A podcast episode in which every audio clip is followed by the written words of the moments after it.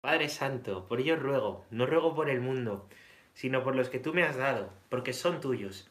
Y todo lo mío es tuyo y todo lo tuyo es mío. Y yo he sido glorificado en ellos, yo ya no estoy en el mundo. Pero ellos sí están en el mundo, y yo voy a ti, Padre Santo. Cuida en tu nombre a los que me has dado para que sean uno, como nosotros somos uno. Cuando estaba con ellos yo cuidaba en tu nombre de los que me habías dado. He velado por ellos y ninguno se ha perdido, salvo el Hijo de la perdición para que se cumpliera la Escritura. Son palabras de oración que el Señor hace en la última cena. Padre Santo, te ruego por estos, por sus amigos, por los discípulos, porque son ellos, ¿no? Jesús ya no va a estar en el mundo. Y ellos están en el mundo, pero ya no son del mundo. ¿eh? Gracias, Pablo, ya no son del mundo. Ya no son del mundo, son de Dios. Y es hermoso, ¿no? Ver que, el Señor pues, pues reza esta oración por, al Padre, ¿no? Por los que más quiere. A mí me ayuda mucho esta oración, la cantábamos en el seminario, había una canción que era Padre Santo, muy hermoso, ¿no? Muy bonita. Eh, y bueno, pues, pues ver que el Señor nos encomienda, nos cuida, ¿no? A mí me ayuda también rezar esta oración por, la gente de la parroquia, por los jóvenes sobre todo, ¿no? Cuando pues, pues estás preocupado por ellos, pues dices, pues Padre Santo, te ruego por ellos porque son tuyos, ¿no? No te pido que los saques del mundo, sino que los protejas del mal y por ellos me ofrezcan oblación para que sean santos. me gusta mucho, me gusta mucho rezar estas palabras por, por los chicos, por los jóvenes, un montón. Y que bueno, pues con estas palabras, me has interrumpido Alexa, pues... Es que pasan cosas raras todo el día.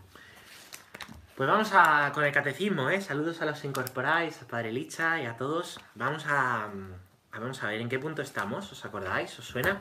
Qué raro fue ayer lo de no tener café, no sé si fue un poco raro. Yo a las 4 de la tarde digo, qué raro, qué raro. Estos nuevos horarios, pero bueno, así lo he puesto, así lo he querido.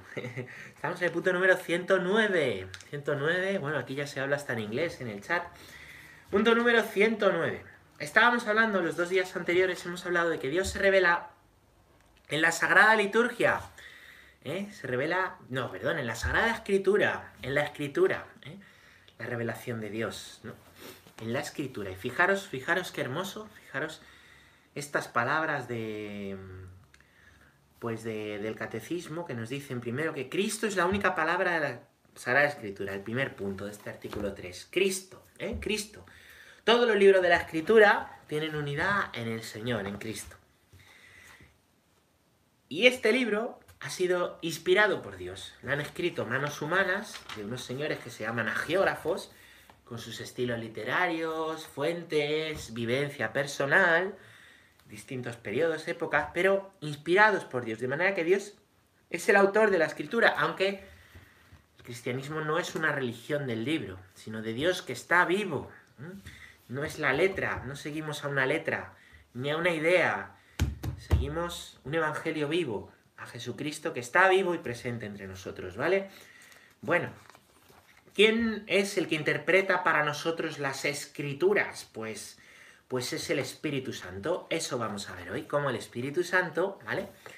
Nos ayuda a interpretar la escritura. Y de paso vamos a ver, pues, cómo poder leer mejor la Sagrada Escritura, ¿vale? Cómo poder leer mejor la, la Sagrada Escritura si se invoca al Espíritu Santo y con algunas claves que aquí nos ayuda el catecismo, ¿eh? Vamos a leer el punto número 109, chicos. 109. En la Sagrada Escritura, Dios habla al hombre a la manera de los hombres. Esto ya lo sabíamos, ¿verdad?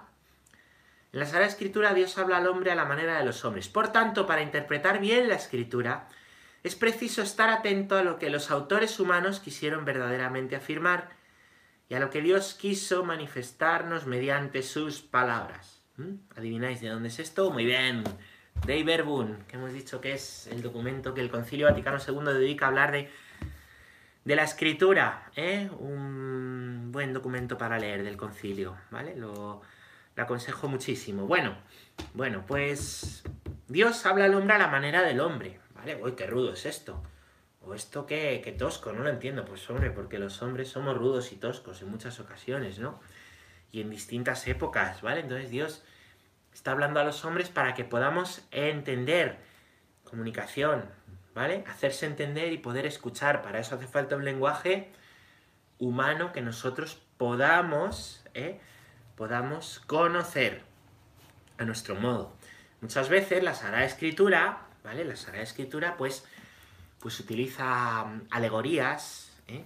utiliza analogías, similitudes, utiliza parábolas, bueno, ¿quién es el que más parábolas usaba para podernos explicar las cosas? Pues el Señor dice que les hablaba todo en parábolas, aunque a los discípulos luego se lo explicaba aparte, ¿vale? Para que pudiesen entender todavía mejor, ¿no? Bueno, pues el mismo Jesús hablaba en parábolas para que pudiésemos comprender, ¿no? Habíamos dicho que la catequesis es poner ejemplos cercanos, ¿vale? Pues, pues también la Biblia está escrita de una manera que nosotros podamos entender. Esto no es un lenguaje teológico elevadísimo, ¿vale?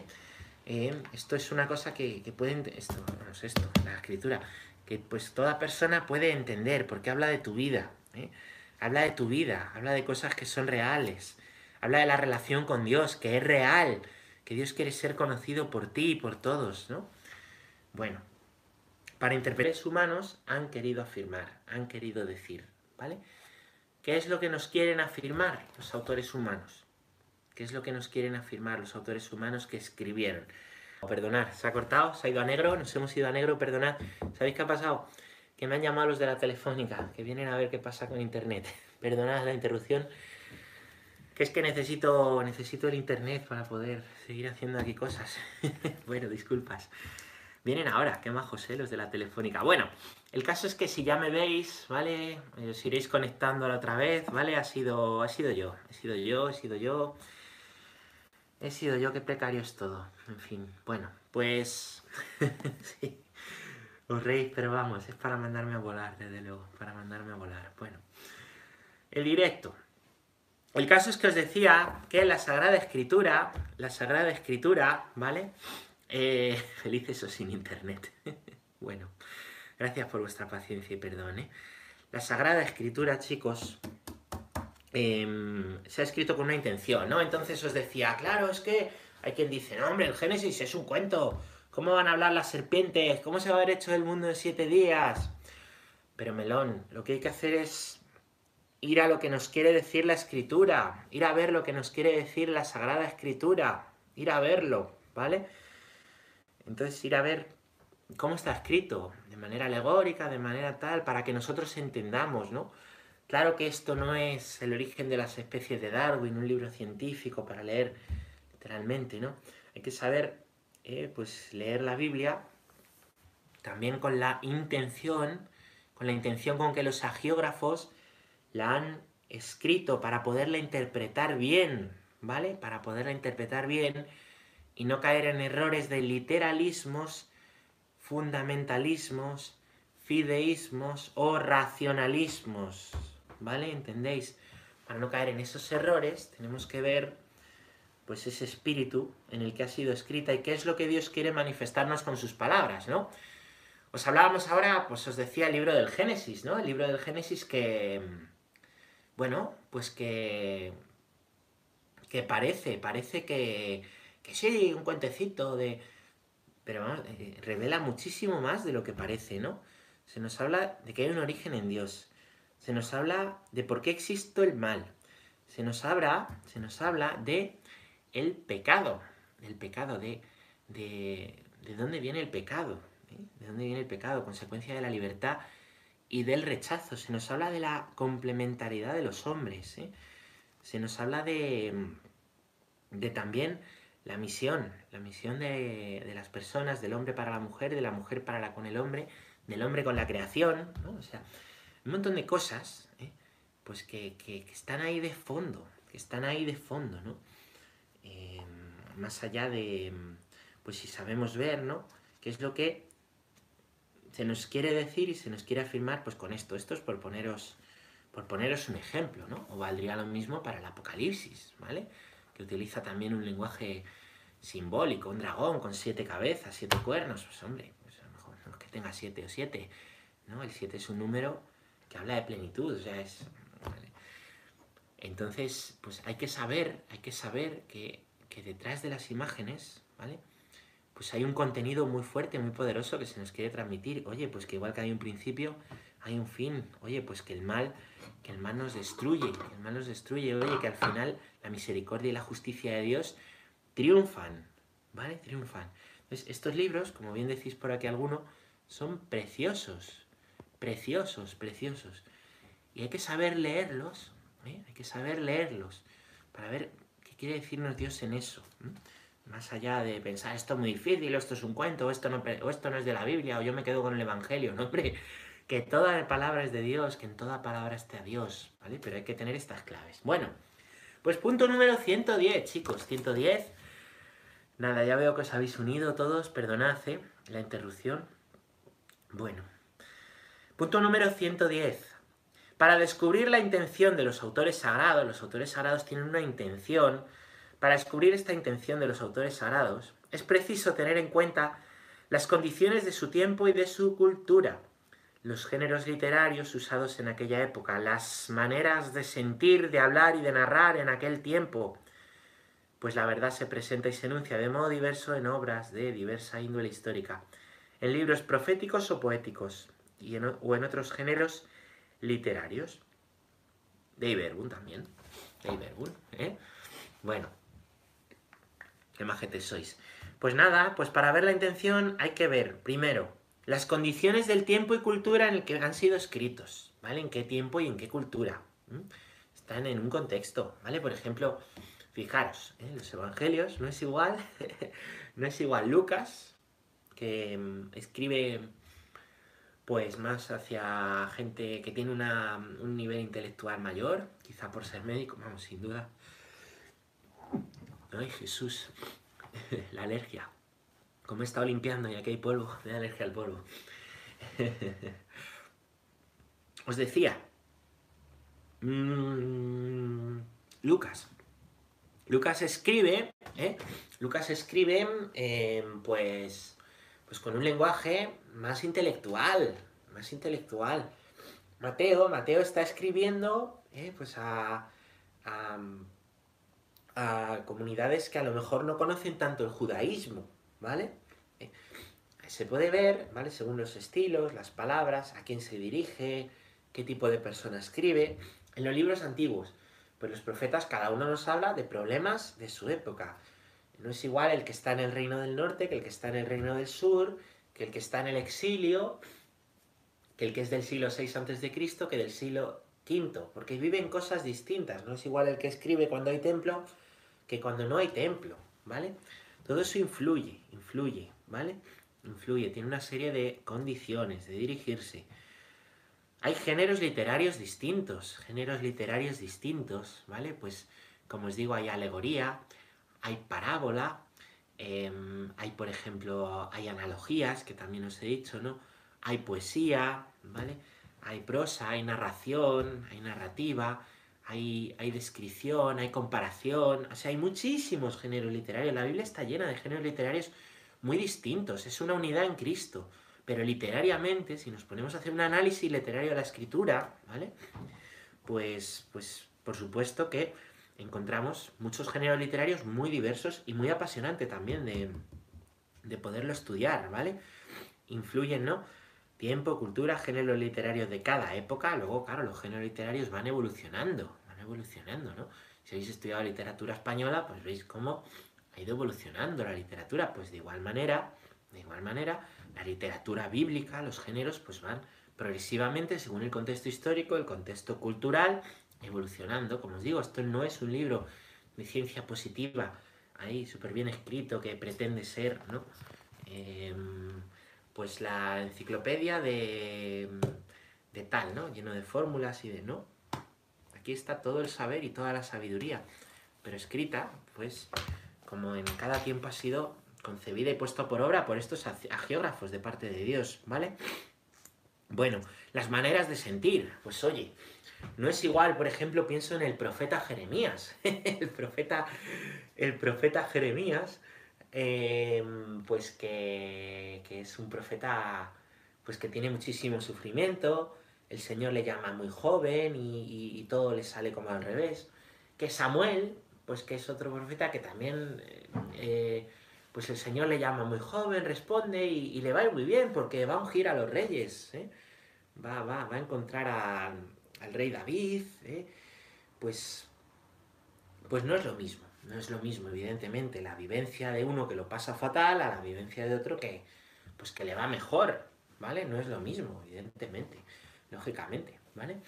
Pues eso también, ¿eh? En el modo de, en el modo de sentir la propia experiencia de unos y de otros, en el modo de hablar y de narrar de, otro, de aquel tiempo, pues fijaros, por ejemplo, Isaías, en Isaías, el libro de Isaías en realidad hay dos profetas, Isaías, ¿vale? porque hay dos o quizá tres, ¿vale? Eh, porque hay, hay un salto en el libro. El libro, el mismo libro, está hablando en distintas épocas, en distintas épocas, ¿vale?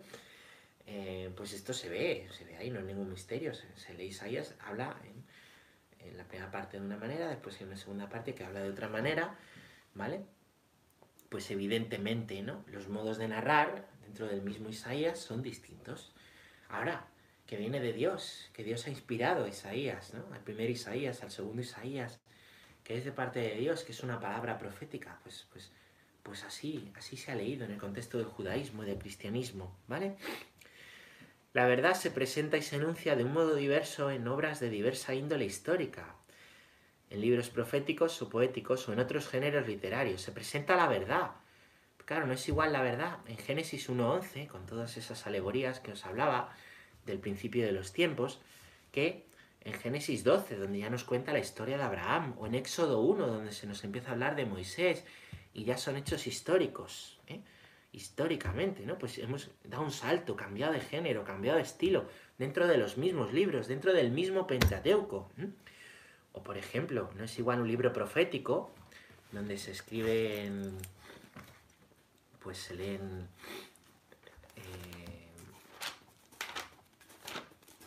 proféticamente, ¿no? Por ejemplo, oráculos sobre el desierto marítimo. Igual que torbellinos atravesando el Negev vienen del desierto de un país terrible. Esto es Isaías. No es igual a lo mejor a los proverbios, que es un género proverbial, ¿vale? Los proverbios son refranes, es un libro entero bíblico de, refranes.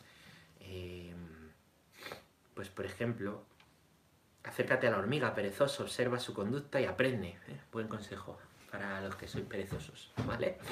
las hormigas que no paran. Pues no, o, que los salmos, que son poesías, ¿vale? Y están hechos para ser cantados. Condúceme a la roca inaccesible, que tú eres mi refugio, bastión frente al enemigo. Y ahí se está refiriendo, está hablándole a, a Yahvé. O no es igual a lo mejor, por ejemplo, a em, los libros que narran hechos históricos, Deuteronomio. La muerte de Moisés. Moisés subió a las estepas del Moab en el monte Nebo a la cumbre de Pisgah frente a Jericó, y Yahvé le mostró la tierra entera, de Galaad hasta Dam. ¿no? Bueno, pues, pues es distinto. O, o el mismo...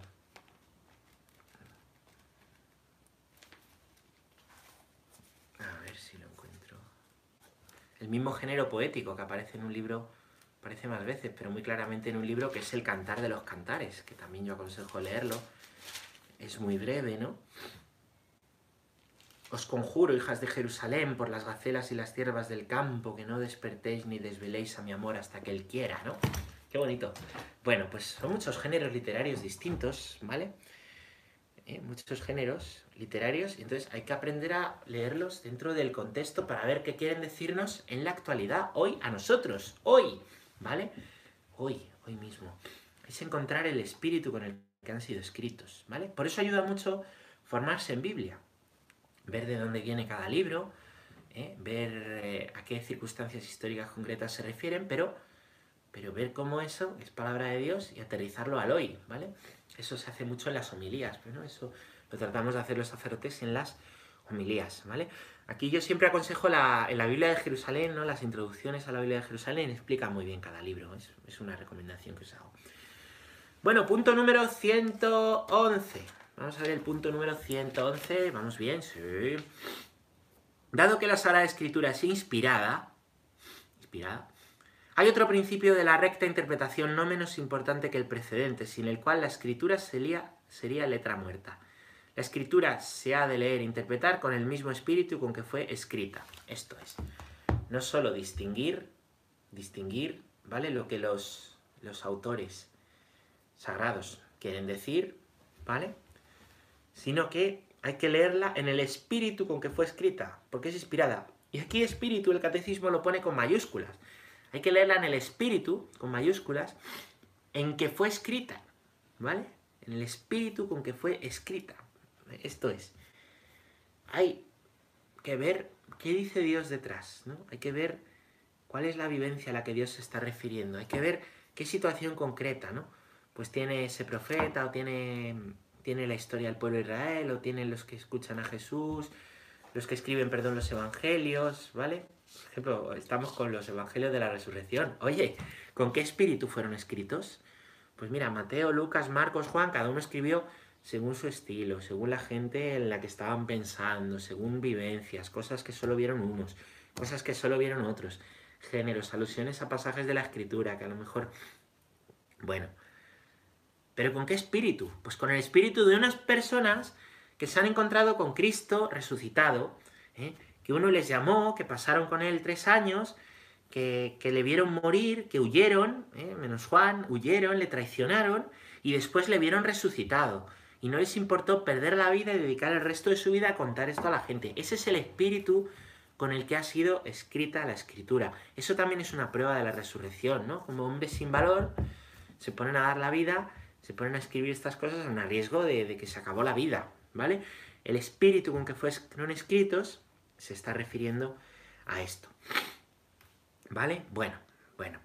El Concilio Vaticano II, continúa diciendo el punto número 111, señala tres criterios, tres criterios para una interpretación de la escritura conforme al espíritu que la inspiró. Tres claves que nos da el Concilio Vaticano II para poder leer la escritura pues viendo el espíritu con mayúscula con el que ha sido escrita, ¿vale? Tres claves para rezar y orar con la escritura, ¿vale? Con la palabra del Señor, bueno, que son los tres siguientes puntos. Los tres siguientes puntos, que ya os digo, el primero es una preciosidad. Vamos allá. Primer punto, que se, está en el número 112. Prestar una gran atención al contenido y a la unidad de toda la escritura. En efecto, por muy diferentes que sean los libros que la componen, la escritura es una en razón de la unidad del designio de Dios, del que Cristo es el centro y corazón abierto desde su Pascua. Nada nuevo, ¿no? Esto ya lo hemos visto. La escritura es una, en contenido y en unidad, ¿vale?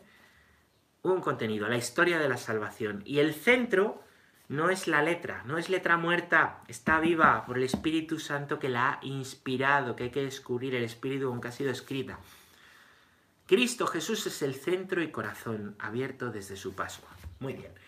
Vamos a ver, si tú quieres conocer a una persona, si la conoces por fuera la juzgas, ¿no? Mira, este es que es gordo, este es feo, este es tonto, o este es guapo, este es listo, este es bueno, ¿no? Juzgamos un poquito lo de fuera, ¿vale? Los que nos quieren poco, nos quieren por lo de fuera. Pues mira, este porque me deja los apuntes, porque gracioso y cuenta chistes, porque... ¿no? Y nosotros muchas veces, muchas veces, fingimos, ¿eh? vamos como fingiendo, pues, porque dirán, jo, si me conocieran, ¿no? Si me conocieran. Y, y, entonces hacemos fachada, eso se llama fariseísmo. Y somos de una manera con unos, de otra manera con otros, ¿vale? Y entonces el corazón queda diviso, no indiviso, sino diviso, diviso, ¿vale? diviso. Bueno, cuando quieres conocer a una persona, si quieres conocerla poco, conoces lo de fuera. Cuando tú quieres tener un poquito de fachada para que se creen una opinión de ti, pues te portas de una determinada manera externa.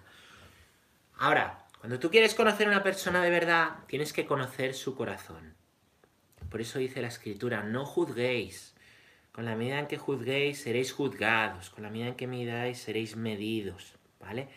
No juzguéis. Dios no ve en apariencias. Dios ve el corazón.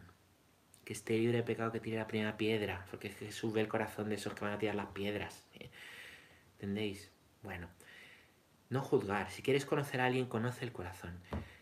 Así te conoce Dios. Así te conoce Dios. Por eso Dios no te juzga. Por eso Dios no te no te condena, ¿eh? por eso Dios no te, no te machaca, ¿no? sino que, que, te quiere, que te quiere y, te busca, y te busca, ¿vale? Porque Dios que ve el corazón conoce el corazón. Y por eso Dios se lamenta del corazón fariseo, que está diviso, que pretende fingir ante Dios una cosa y ante los hombres otra, ¿eh? que pretende buscar la gloria humana aquí en vez de la gloria del cielo y la corona que no se marchita, dice San Pablo. ¿eh? Por eso, quieres conocer a alguien, conoce el corazón, no juzgues, ¿no? Y sabes Dios por qué te conoce, porque conoce tu corazón. Y Dios tiene corazón, Dios tiene corazón, Dios tiene corazón. Porque Dios es hombre, y como es hombre, tiene corazón. ¿Qué es lo que nos define a las personas, hombres y mujeres? Pues, como os digo, el corazón, el centro del alma. Corazón no es simplemente el músculo este poderoso que mueve todo y que, que hace run run, ¿no? Sino que el corazón es el centro de la persona, el motor de la persona, el centro del alma, ¿vale? Cuando decimos qué, buen corazón tiene, a que no nos estamos refiriendo a que sano está. ¿Eh? Mira qué buen corazón tiene este. Si es que está muy sano, es que corre todos los días una hora, está ahí fibroso. No, hombre, no. Cuando decimos qué buen corazón tiene, decimos el alma, ¿no? El alma, el centro, lo que, el motor de su vida, lo que le rige el corazón, porque hemos conocido su corazón. ¿Quieres conocer a alguien? Conoce el corazón, ¿no? Pues Dios tiene corazón. Dios a ti no te juzga ni te condena porque ve tu corazón. Claro, si tú te pones fariseo, pues le muestras a Dios.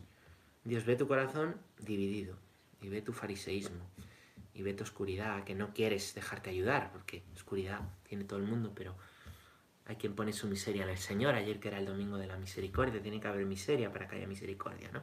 Bueno, pues, pues como os digo, el corazón, ¿quieres conocer a Dios? Dios tiene corazón, Dios es hombre, conoce su corazón. ¿Quieres conocer a Dios? Conoce a Cristo. Quien me ha visto a mí ha visto al Padre. Conoce al crucificado, conoce al resucitado, los evangelios son el corazón de la escritura porque se presenta el corazón de Cristo. Y Cristo es el corazón de toda la escritura. Por eso toda la escritura a la luz de Cristo se entiende. Porque se entiende a raíz de una persona viva. Hombre como nosotros, que se ha hecho similar a nosotros en todo, menos en el pecado. Para que nosotros podamos conocer a Dios. Fijaos, este es el privilegio. Esto es ser cristiano. Conocer el corazón de Dios. Entrar en el corazón de Dios esto es la Eucaristía, entrar en el corazón de Dios partido, muerto y resucitado por ti. Esto es, de esto va la cosa. De esto va a ser cristiano. No de hacer cosas, de estar con Él. Por eso dice, Marta, Marta, te inquietan muchas cosas, solo hay una es importante. María ha elegido la mejor parte. Y las cosas que hacemos brotan después. Pero necesitamos tiempo en el corazón de Dios. La oración que es una comunicación de corazón a corazón, comunicación de Dios con Dios, ¿no? De corazón a corazón. Es conocer el corazón de Dios, dejarse amar por ese corazón y así ir tirando las barreras que impiden a Dios, pues que le dejemos amarnos, porque es que Dios nos ama, pero nosotros muchas veces no nos dejamos amar por Él, porque queremos llevar las riendas de todo, porque tenemos un punto de soberbia que hasta aquí, porque no nos fiamos de la providencia, porque nos gusta que el Señor lleve el Ferrari hasta que viene en curvas. ¿Entendéis? La intimidad con el Señor, eso es la oración. Y leer la escritura es conocer el corazón de Dios. Por eso hay que leer la palabra y escuchar la palabra. Por eso en misa no hay que estar a, a ver si se vaya la palabra y a ver si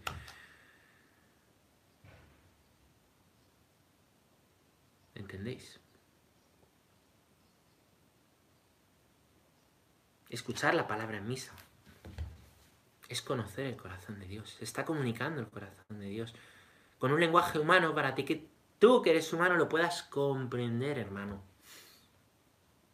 Eso es. Y de eso va a ser cristiano.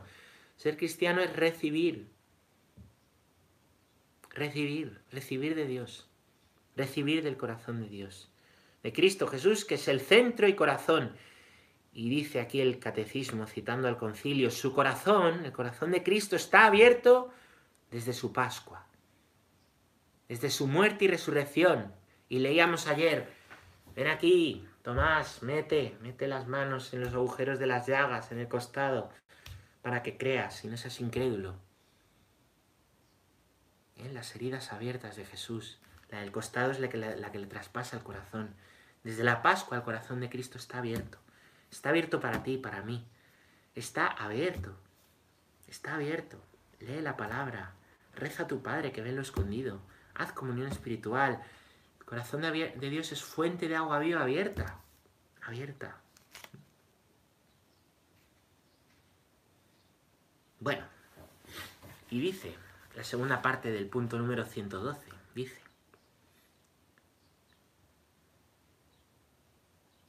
citando una frase de Santo Tomás de Aquino, fijaros, ¿eh? tremendo. Por el corazón de Cristo se comprende la Sagrada Escritura, la cual hace conocer el corazón de Cristo. Este corazón estaba cerrado antes de la pasión porque la Escritura era oscura, pero la Escritura fue abierta después de la pasión porque los que en adelante tienen inteligencia de ella consideran y disciernen de qué manera deben ser interpretadas las profecías. Santo Tomás. Está diciendo que ya podemos tener una fe adulta para discernir, para discernir, interpretar ¿eh? lo velado, lo profético. Lo que Dios quiere en tu vida concreta ya no está velado. Y si sigue velado, confía en Él y ponte en Él y lo verás y con la luz que tengas. No te equivocarás si sigues a Cristo. No te equivocarás si sigues a Cristo. Y su voluntad, no la tuya. Con la nuestra vamos dando tumbos. Vamos muy bien hasta que ¡pa! Pan para hoy, hambre para mañana. Hágase tu voluntad. Bueno, pues por el corazón de Cristo se comprende la escritura, la cual antes de la crucifixión estaba velada. ¿Por qué dice antes de la crucifixión y no de la resurrección? La Pascua hemos dicho, la Pascua no es solo la resurrección, la Pascua es la muerte y resurrección, ¿vale? En Pascua celebramos la resurrección, pero hay resurrección porque ha habido muerte. El tríodo pascual, muerte y resurrección. Pasión, muerte y resurrección dice que antes de la crucifixión, antes de la pasión, que es la crucifixión, la, escritura fue abierta después de la pasión, ¿vale? Después, después. Este corazón estaba cerrado antes de la pasión, porque la escritura era oscura. Claro, la escritura antes de la pasión de Cristo era oscura. Se esperaba un Mesías, pero no se podía leer a la luz de ese Mesías esperado. Un detalle. ¿Qué pasa cuando el Señor, inclinando la cabeza, entrega el espíritu? gesto de inclinar, murió diciendo sí, entrega el espíritu. Entrega todo, entrega lo que anima al cuerpo, ¿eh? el espíritu. Dice, el velo del templo se rasgó en dos. ¿Qué es el velo del templo? En el templo, en el templo de Jerusalén, en la época de Jesús, hoy está destruido, ¿vale? Pues había diversas estancias, ¿no? Había primero pues un atrio de los, el famoso atrio de los gentiles, ¿vale? Donde ahí estaban los, pues eso, los, todos, todos, también los que no eran judíos, ¿vale? También en los que no, los que no eran judíos, ¿vale? Después había, eh, pues ahí era donde estaban los cambistas de monedas y los que profanaban, ¿no? Decía el Señor, los que habían profanado la casa de su padre, el templo, ¿vale? Después había un atrio de, las mujeres, donde rezaban las mujeres, un atrio de los hombres, donde rezaban los hombres, ahí solo entraban mujeres u hombres, ¿vale? Un atrio de los sacerdotes, donde solo entraban los de la tribu de Leví, ¿vale? Los sacerdotes.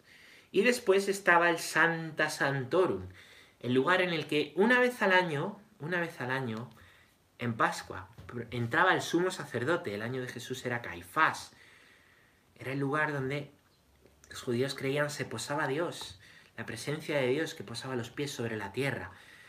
Y fijaros que no podía entrar nadie, que el sumo sacerdote entraba con una cadenita atada al pie, por si le pasaba algo sacarle, porque no iban a entrar a por él. ¿eh? El Santa Santorum. Y ahí, ahí donde estaba el arca de la alianza, había un velo, un velo, porque Dios estaba velado, porque dice la escritura, no se puede mirar a Dios a los ojos sin morir. Nadie ha visto a Dios. ¿Por qué Moisés? Fijaros, Moisés que ve a Dios en la roca, le dice, muéstrame tu rostro. Y dice, no podrías ver mi rostro y morirías, ¿no? Si vieras mi rostro. Entonces le ve de espaldas, ¿no? Le ve de espaldas, dice la escritura. Por eso hay un velo, ¿eh? Por eso hay un velo, porque no se puede soportar la mirada de Dios, ¿no? Ese velo, cuando dice la escritura, ¿no? Cuando, cuando muere Jesús se rasga, se rompe. ¿Qué quiere decir? ¿Por qué sucede eso? Porque ya sí podemos mirar el corazón de Dios. Porque ya sí, Dios es fuente, fuente que podemos conocer, porque todo lo que era profético ahora es entendible, inteligible a la luz de Cristo, porque Cristo ha traído luz en la tiniebla. y ha venido a lo que estaba velado, ¿eh? poderlo descubrir. Por eso el velo del templo, que es toda la Sagrada Escritura, se rompe, se rasga, a la luz de la Pascua, la muerte, que ha roto el velo, y la resurrección, que ha abierto el corazón de Cristo. Ya sí se puede conocer a Dios. Ya sí se puede conocer a Dios, fijaros. Es tremenda, la escritura no da una puntada sin hilo. Es, pero, pero, pero tremendo. Leedla. Bueno, punto. Hemos dicho lo primero, entonces, tres claves para. Tres claves para. Para esto, para. Mm, para poder comprender. Poder comprender la. Y, leer bien la Sagrada Escritura según el concilio. Primera, prestar una gran atención a la unidad. Segunda, punto número 113. Leer la escritura en la tradición viva de toda la iglesia según un adagio de los padres. Adagio. Sacra Escritura principalius es in corde ecclesiae quan in materialibus instrumentis scripta. La Sagrada Escritura está más en el corazón de la Iglesia que en la materialidad de los libros sagrados. En efecto, la Iglesia encierra en su tradición la memoria viva de la palabra de Dios y el Espíritu Santo le da la interpretación espiritual de la Escritura. Secundum spiritualen Sensum quen spiritu donan ecclesia. Esto es una frase de Orígenes, ¿vale? Bueno, es decir, la Sagrada Escritura se lee dentro de la tradición. Mirar, hoy todo el día, todo el mundo, pues desde luego en nuestro país, prácticamente todo el mundo sabe leer, pero esto no siempre ha sido así. Hoy todo el mundo puede tener una Biblia en casa, o dos o tres, y el que no la tiene, pues, pues la puede comprar. Podemos verla en internet sin ningún problema, ¿vale? Pero pensad que antes la gente Primero no tenía la Biblia en casa, el mundo. No todo el mundo a lo mejor podía leer latín. Tampoco había mucho antes imprenta, ¿no? Para poder eh, tener esa Biblia. Tampoco la gente sabía leer, ¿vale? Entonces la Sagrada Escritura, ¿qué pasa? Pues se escuchaba, se escuchaban la Sagrada Escritura en la iglesia y los sermones. Ahí son famosos los dominicos que predicaban sermones en las calles para llevar la Sagrada Escritura. Y también se catequizaba con el arte, el arte, los cuadros, ¿vale? Em, el románico, el gótico, a mí me encantan esos dos, Pues, pues las obras de arte catequizan y muchas veces los sermones en las iglesias eran, a mí a veces me gusta hacerlo, coger a un icono y, hablar y explicar, ¿no? Un pasaje de la escritura viendo el icono. Los iconos están vivos, ¿eh? son para catequizar. Las expresiones de los rostros, la forma del cuerpo, la que a lo mejor las miradas, todo en, una obra de arte bien hecha, el autor lo ha hecho para catequizar, ¿vale? Así se catequiza, así se catequizaba, así se catequizaba. Es una maravilla. Entonces, lo que está diciendo es que la Sagrada Escritura va mucho más allá de la, de la letra. Es lo que vive la Iglesia, lo que vive la Iglesia, lo que vive la Iglesia en la liturgia, lo que vive la Iglesia que se transmite en la catequesis lo que vive la iglesia en la moral, la moral de la iglesia. A ver, es que esto no me gusta, a mí esto sí, ¿no? Pues la moral de la iglesia, mana de la Sagrada Escritura, la liturgia es celebración de la Sagrada Escritura, de los misterios de la Sagrada Escritura. Viene todo y mana todo de ahí, ¿vale? Entonces hay que ver que la Sagrada Escritura no solamente es ponerse a leerla, atento, atento, porque todo en la vida de los cristianos está impregnada de ella. Y así encuentras unidad de vida. Hay veces que lees algo en la escritura y dices, espectacular esto, ¿cómo me ha ayudado? si es que es lo que vives o es lo que quieres vivir. Se trata de que lo hagas vida, ¿vale? Entonces, en la moral de la iglesia, en la catequesis de la iglesia, en la oración de la iglesia, en los sacramentos de la iglesia, está la Sagrada Escritura, porque está en la tradición viva, la tradición con mayúscula. Último punto, muy rápido, punto número 114. Tercer punto, tercera cosa para entender el espíritu Estar atentos a la analogía de la fe. Por analogía de la fe entendemos cohesión de las verdades de la fe entre sí y el proyecto de la revelación. Esto es, esto es. Las verdades de fe que profesamos en el credo, que celebramos en los sacramentos, como os decía antes, tiene que ver, tienen que ver con la Sagrada Escritura. La Sagrada Escritura tiene una unidad, se lee en una unidad, que es Cristo, el corazón de Cristo, que ha roto el velo del templo, que ya no está velada, que podemos verla, leerla, interpretarla, aprender a tener discernimiento. ¿Vale? Pues, pues todo eso, todo eso, ¿vale? Cohesión en la tradición, cohesión en la Sagrada Escritura, entra dentro de un plan, el plan de la revelación de Dios. Dios se ha revelado para que le podamos conocer y se sirve de todo, de toda la historia de la Sagrada Escritura y de toda la historia de la Iglesia y lo que la Iglesia vive y celebra para que nos salvemos, para que venga el reino, venga a nosotros tu reino, para que hagamos su voluntad y se haga su voluntad. Para eso. Todo es para ti, para que seas santo. Dios te quiere y Dios no quiere otra cosa que tu bien y que tu santidad. Tú estás hechos para Dios y tu corazón está quieto hasta que descansa en Dios y en lo que Dios quiere. No se trata de hacer muchas cosas, se trata de estar en el corazón de Dios, de entrar en el corazón de Dios, de vivir en el corazón de Dios, vivir dejándose amar. Eso es lo que pasa cuando uno está en el corazón de otro, que se deja amar, para luego después ese amor en el cual uno vive pueda llevarlo y darlo a los demás, siendo sal, luz y fermento.